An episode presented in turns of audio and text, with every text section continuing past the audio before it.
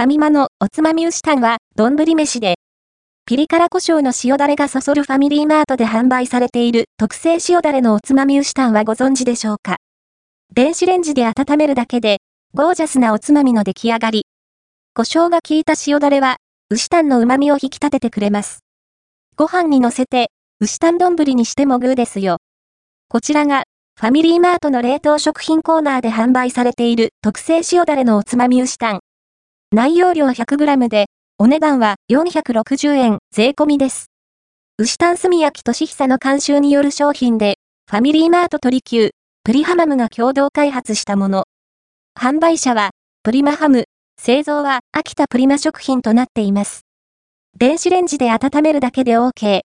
凍ったまま、蓋を点線まで開け、電子レンジ 500W で約3分30秒加熱。全体をよく混ぜていただきましょう。牛タンとしての食感はいまいちかも。縁の方は、ムチっとした歯ごたえで、それらしさがあります。が、中心部が、やや、固めでもそっとしている印象、やにっこさが足りないのかも全体的に噛み切りやすくはあるのですが、その分を塩だれがカバーしているのか、絡ませると、テリッとしたビジュアルに。それでいて、味付けは濃すぎることなく、牛タンの風味を絶妙に引き立ててくれます。また、胡椒が効いて、心地よいピリピリ感がありますよ。ご飯に乗せて、牛タン丼にしていただくのもありでしょう。塩だれを、お米によくまとわせれば、とっても進む味になります。